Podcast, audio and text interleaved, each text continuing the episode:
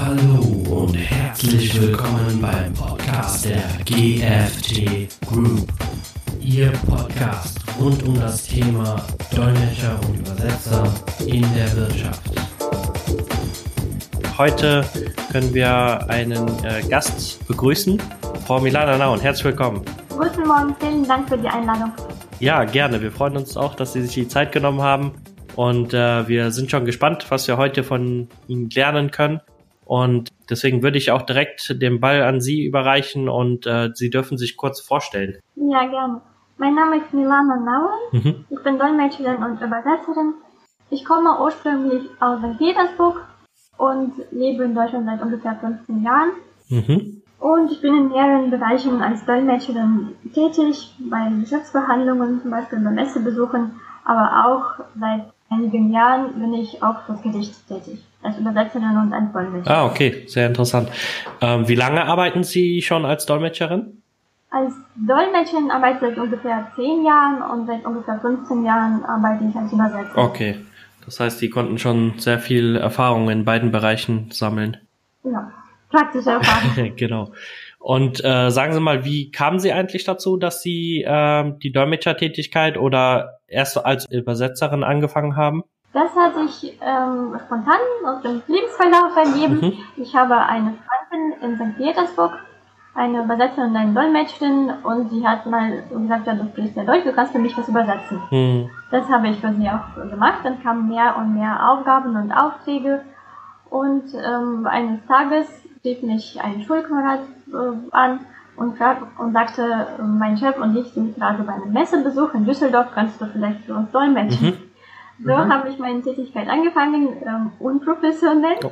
Aber dann mit jedem Auftrag wurde ich natürlich, habe ich mehr und mehr gelernt und ähm, auch im theoretischen Bereich was nachgelesen und mich dann besser und besser auf meine Einsätze vorbereitet, mhm. bis ich dann wirklich die Professionalität erlangen konnte und diese dann auch mit einer IHK-Prüfung dann bestätigen konnte und letztendlich habe ich, war ich auch das Gericht ermächtigt und vereidigt, was natürlich auch ein bestimmtes Niveau ähm, auch an äh, Zeugnissen, sag ich ja, mal. Ja, klar. Also das ist ja auch eine gute Referenz dann auch äh, für Ihre Kunden.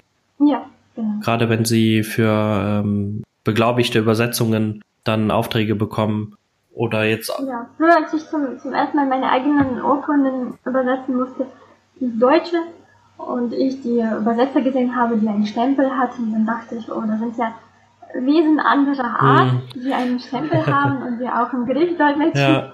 Und ich dachte, da, dahin kann es nie kommen, weil da muss man ein ganz besonderer Mensch sein und ganz viel lernen. Aber wie die Praxis zeigt, wenn man viel arbeitet und dann auch viel lernt, dann kann man das auch erreichen. Okay. Ja, und äh, das zeigt wiederum, wenn man an den Zielen dranbleibt und äh, auch den Willen hat, dann kann man das auch erreichen. Ne? Ja, und mittlerweile sind sie ja nicht nur Übersetzerin und Dolmetscherin, sondern äh, sind auch als Dozentin tätig. In welchem Bereich sind Sie als Dozentin tätig und was machen Sie da genau? Können Sie ein bisschen darüber erzählen? Ja, gerne. Ich bin als Dozentin an einer Übersetzerschule tätig. Das ist eine Schule in, in Düsseldorf. Mhm. Ich, ich sag mal den Namen. Sie heißt äh, Sprachenwest. Okay. Und diese Schule hat ein äh, weites Spektrum, ein, ein großes Programm für Kinder, Jugendliche, äh, Flüchtlinge, Deutschlernende und so weiter und unter anderem einen Bereich für die Übersetzer. Das ist eine professionelle Vorbereitung der angehenden Übersetzer mhm. für eine IHK-Prüfung, Industrie- und Handelskammer in Düsseldorf. Und äh, die IHK-Prüfung, nach dieser Prüfung kann man Zertifikat geprüfter Übersetzer bekommen. Mhm. Und mit diesem Zertifikat kann man dann ermächtigt oder beeidigt werden. Also die Voraussetzungen für die Ermächtigung und Beeidigung am Gericht Oberlandesgericht Düsseldorf zum Beispiel. Das ist ein Diplom einer Hochschule mhm. über die äh, Übersetzer oder Dolmetscher-Ausbildung oder so eine Prüfung von der IHK, geprüfter Übersetzer. Okay. Und diese Schule, diese Prüfung bei der IHK besteht aus mehreren Teilen, die auch äh, sich mehreren Bereichen widmen. Und das sind Bereiche juristische Übersetzungen, wirtschaftliche Übersetzungen und Politik. Mhm und natürlich auch das äh, Werkzeug, womit die Übersetzer arbeiten. Zum Beispiel verschiedene äh, Managementprogramme für äh, verschiedene Begriffe, die Catch Tools, ich weiß nicht, ob die Zuhörer das schon kennen, mhm. die professionelle Software für Übersetzer. Mhm. Und äh, an dieser Schule bin ich als Dozentin für juristische Übersetzungen tätig. Das ist auch ein sehr, sehr spannender Bereich und das ist spannend zu, zu beobachten, zu sehen, wie angehende Übersetzer, meistens sind es Übersetzerinnen, wir haben leider sehr wenig Männer da in diesem Beruf, okay. wie sie äh, die neuen Kenntnisse dann erlangen, wie sie die richtigen Strategien entwickeln, das bringen wir ihnen alles bei. Okay, das heißt, äh, hiermit könnten Sie auch einen Aufruf starten an äh, die Männer, die auch äh, dieselben Affinitäten haben und Stärken haben und auch Vorlieben haben, gerade im Übersetzungsbereich, äh, ja. Dass sie sich äh, gerne mal bewerben dürfen, ne? Ja, das wäre so gut. ich glaube, das wäre ein Zugewinn für die Plansche auch. Ja, ja, das stimmt. Wir sind ja auch ähm, ein äh, Dolmetscherdienst mit sehr vielen ähm, wir arbeiten mit sehr vielen freiberuflichen Dolmetschern auch zusammen und man muss schon sagen, mhm. ähm, wenn man das jetzt äh, statistisch sehen würde, sind es schon größtenteils äh, weibliche Dolmetscher. Ja. Also der männliche Anteil ist äh, tatsächlich sehr, sehr gering. Ja, ich weiß nicht, welche Auswirkungen das auf die äh, Dolmetschtätigkeit im wirtschaftlichen Bereich hat, hm. ob es den Firmen meistens egal ist, ob es eine Frau ist oder ein Mann, auch im Bauwesen oder Metallverarbeitung und so weiter, hm. ob man da äh, Männern nicht mehr Vertrauen schenken würde. Aber auf jeden Fall, glaube ich, im medizinischen Bereich wäre es wirklich wertvoll, wenn nicht nur Frauen mitkommen könnten zu einem Arzt, sondern wenn es um einen Mann geht und um eine äh, Krankheit, die einen Mann betrifft, da auch ein Mann als Dolmetscher mitkommt. Ja. Und, äh, in diesem Bereich auch nicht Ja, genau. Im medizinischen Bereich oder auch in manchen äh, Kulturen ist es ja auch äh, angenehmer, wenn jetzt zum Beispiel eine Mann oder eine Frau dabei ist. Ne? Genau. Ähm, wir hatten das schon mal ähm, gehabt bei einem arabischen Kunden. Mhm. Und ähm, da war es natürlich von Vorteil, wenn äh, der Dolmetscher ein Mann ist, ja. weil ähm, er quasi ja von dem Dolmetscher abhängig ist, von dem Verständnis, von der Übersetzung. Und ähm, in dieser Kultur ist es halt auch ein bisschen angenehmer, dann für einen Mann äh, quasi das Ganze von einem anderen Mann auch erklärt zu bekommen oder gedolmetscht zu bekommen. Ja, ich glaube, der Kunde darf sich das auch, wenn, wenn die Möglichkeit der Auswahl besteht, darf sich der Kunde das auch wünschen und das hat nichts mhm. mit Diskriminierung zu tun. Nee, gar nicht, so gar nicht, nee. Hm. Ich bin auch in seinem Sprachmittlerpool einer karitativen Einrichtung mhm. registriert und da, das sind meistens nicht professionelle Übersetzer und Dolmetscher, sondern Sprachmittler, die dann geschult werden, aber das Niveau eines professionellen Dolmetschers nicht immer erreichen, was allerdings auch nicht das Ziel ist. Mhm. Und da geht es um äh, Dolmetscheinsätze bei Schulen, Krankenhäusern, bei der Berufsberatung mit der Arbeitsagentur zum Beispiel. Und da gibt es einen extra Punkt auf dem ähm, Auftragsformular, dass man angeben kann, ob man sich einen Mann oder eine Frau als, als Sprachmittler wünscht. Hm, genau. Und ich denke, das steht jedem Kunden auch zu, äh, entsprechend äh, für seine Kundschaft auch den passenden Dolmetscher oder Dolmetscherin dann auszusuchen. Ja. Weil letztendlich geht es ja um die äh, Vermittlung, um die Kommunikation. Und wenn das halt ähm, dabei eine Rolle spielt, warum sollte man dann nicht auch äh, zwischen einem männlichen und weiblichen Dolmetscher wählen, ne? Ja, genau. Genau. Ähm, apropos kulturelles Verständnis oder interkulturelle Kommunikation könnte man ja auch dazu sagen. Ähm, man merkt ja in verschiedenen Sprachen und Kulturen spielt auch die interkulturelle Kommunikation eine wichtige Rolle. Das heißt, ähm, auch bei der Übersetzung ist es wichtig, äh, nicht einfach nur zu übersetzen, sondern auch die Kultur des Kunden oder des Auftraggebers, ja. äh, des Veranstalters äh, zu berücksichtigen. Mhm. Auch ähm, man verbringt ja auch manchmal einen ganzen Tag äh, mit den Kunden und ja. äh, dabei ist es ja auch wichtig, auf äh, ihre landesüblichen Gewohnheiten oder kulturbedingten Gewohnheiten dann auch Rücksicht zu nehmen und darauf einzugehen. Ja, das stimmt, das stimme ich hinzu. Das kann auch einen Einfluss auf die Geschäftsverhandlungen oder auf den Ablauf einer Geschäftsbeziehung haben. Das fällt mir ein. Mhm. Ähm, in, Im Rahmen meiner Tätigkeit in, in, der Wirtschaft, in der freien Wirtschaft, ähm, habe ich viel für einen Unternehmer aus Russland übersetzt, aus mhm. Und bei diesen Einsätzen habe ich auch alle möglichen, äh, haben wir alle möglichen Firmen besucht und alle möglichen äh, Menschen kennengelernt. Zum Beispiel bei einem Messebesuch, da hat er Geschäftsbeziehungen zu Malaysiern, zu Indern, zu Chinesen, ja. ähm, zu Deutschen natürlich auch, zu ähm, Holländern. oder sagt man Niederländern. Ja. und, und die hatten, äh, die waren alle, die hatten alle eher Besonderheiten. Und er wusste das auch mittlerweile, dass man, wenn man mit einem äh, Manager spricht, dann darf man nicht direkt ins Geschäftliche gehen. Mhm. Man soll jedes Mal fragen, wie geht deine Familie, wie geht deinem Sohn, wie geht deiner Katze. Mhm. Buchstäblich, nicht übertrieben. und, und diese ähm, Nettigkeiten haben die bei jedem Gespräch ausgetauscht. Und okay. bei jedem Gespräch ähm, habe ich auch natürlich ganz normal neutral dolmetscht. Und äh, da darf man auch nicht zeigen, dass man wirklich diese, diese Begrüßungsformel schon auswendig kennt und wir erzählen jedes Mal dasselbe, mm. weil es für die Kultur einfach wichtig ist. Ja. Oder bei diesem ähm, Auftraggeber habe ich es auch ähm, über meine eigene Kultur, über die russische Kultur, mhm. aus der äh, Position eines Unternehmens was kennengelernt. Ich habe es so erlebt, dass mein Auftraggeber, diese russische Unternehmen, manchmal auch emotional wurde okay. und manchmal auch scharfkantig war.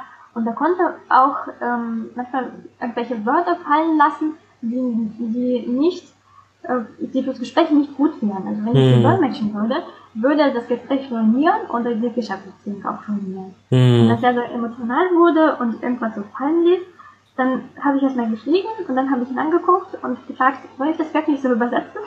und, er sagte, und er sagte, nein, das, das, das muss nicht übersetzen.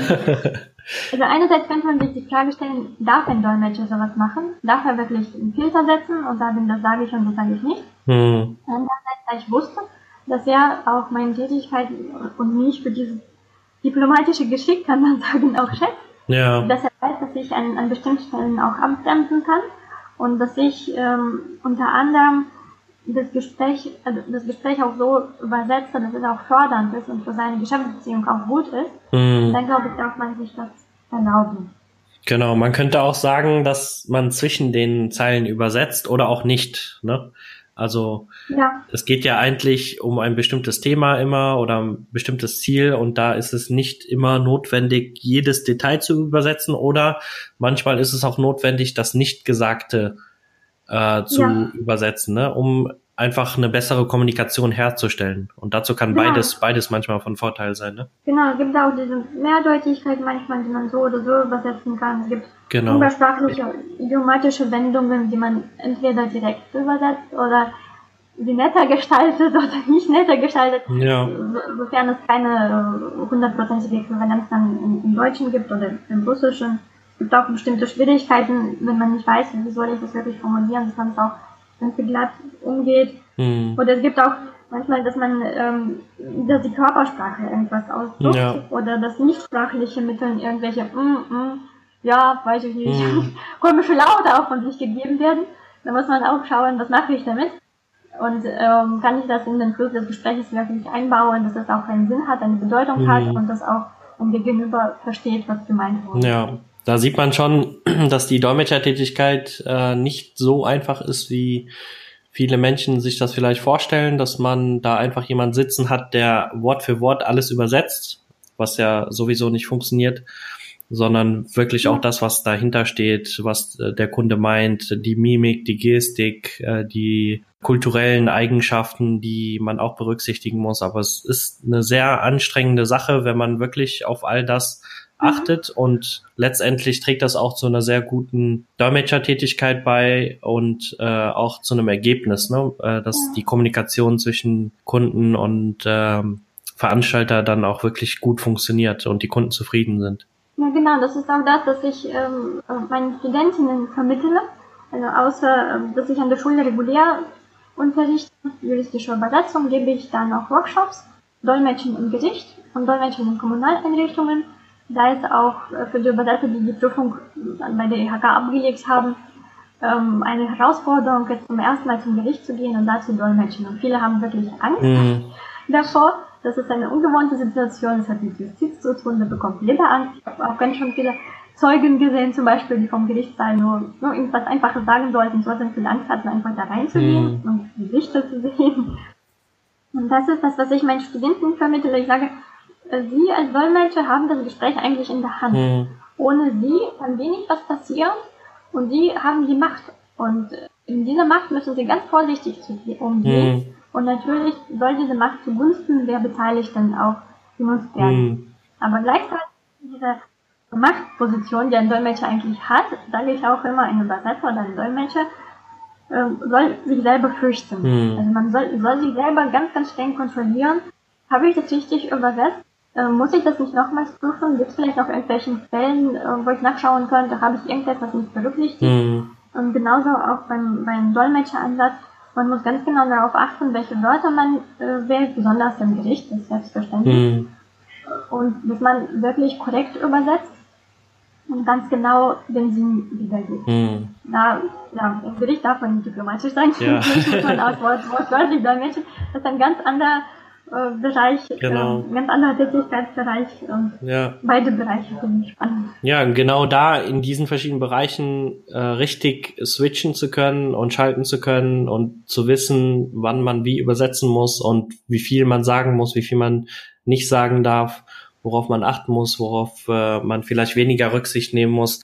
All das gehört zu der Dolmetschererfahrung dazu. Und das spielt letztendlich bei einem Dolmetschereinsatz immer eine sehr große Rolle, wenn man diese Erfahrung hat. Ne? Ja, ja, genau. Die Erfahrung, das ist eigentlich was, was einen auch ähm, stärker macht. Wenn, wenn man vielen Situationen durchlebt und erlebt und in vielen Situationen schon gedolmetscht ja. hat, Situationen, die bei Gesprächen, die konfliktbeladen waren, die fröhlich waren, bei denen geweint wurde, mhm. äh, dann wird man ähm, auf alles vorbereitet, wobei ich muss sagen, manchmal gibt es Situationen, da ist es sehr schwierig, neutral zu bleiben und auch eine richtige Miene zu bewahren. Mhm.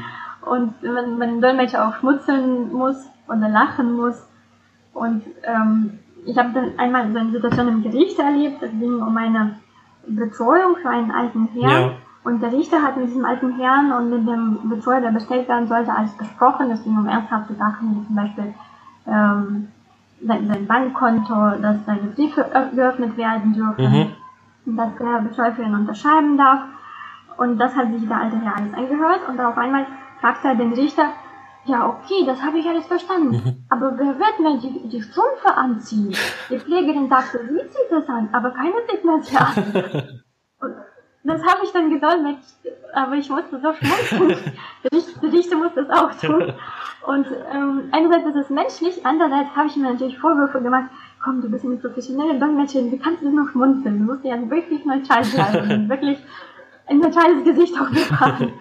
Ja. Aber solche Situationen passieren, sie sind menschlich und auch Dolmetscher sind menschlich. Ja, eben, genau, das wollte ich auch sagen. Also irgendwo macht das ja auch den Unterschied zwischen Google Translate und Dolmetscher ähm, man hat einen Menschen vor sich sitzen, der viele Vorteile mit sich bringt gegenüber einer Maschine und ähm, zu diesen Vorteilen gehört natürlich auch, dass der Mensch Emotionen hat und diese ja. kann man auch nicht immer verbergen. Das ist natürlich, ja, das ist ja sogar für einen Dolmetscher auch eine Hilfe, wenn er äh, Emotionen ähm, entschlüsseln kann, wenn er jetzt einen Kunden äh, dolmetscht und ähm, auch sieht, welche Emotionen er rüberbringt, wie er das meint. Das spielt ja oft auch eine Rolle bei Mimik, Gestik und so weiter. Ja. Und genauso kann es ja auch sein, dass der Dolmetscher selber auch äh, Emotionen ähm, ausstrahlt, die der, der Kunde dann mitbekommt. Ne? Das ist ja ganz normal. Ja, genau. Ja, super. Also jetzt in diesem Interview haben wir wirklich einige Sachen lernen können. Äh, unter anderem, dass es einen großen Need gibt für männliche Dolmetscher, gerade im medizinischen Bereich.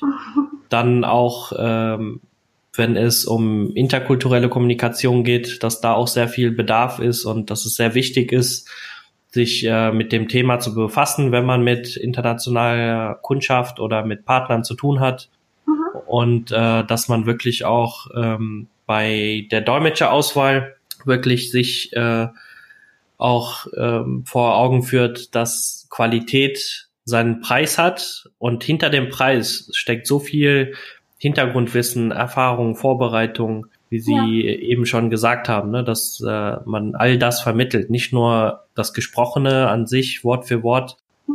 sondern viel, viel mehr kommt damit rein und das bringt auch letztendlich den Erfolg mit ne, bei dieser ja. Dolmetscherveranstaltung beziehungsweise Dolmetschen-Einsatz. Genau. Ja, vielen, vielen Dank äh, für Ihre Zeit. Und äh, wir freuen uns schon auf äh, das nächste Thema, was wir mit Ihnen besprechen könnten. Mhm. Wir werden uns dann nochmal zusammensetzen und ähm, werden nochmal ein interessantes Thema raussuchen, was auch interessant ist für unsere Zuhörer. Ja, sehr gerne. Und äh, dann freuen wir uns schon, Sie bald wieder hier zu begrüßen in unserem Podcast. Vielen Dank. Hat auch Spaß gemacht, das Gespräch mit Ihnen. Ja. Vielen Dank, Frau Naun. Danke schön. Tschüss. Bis dann.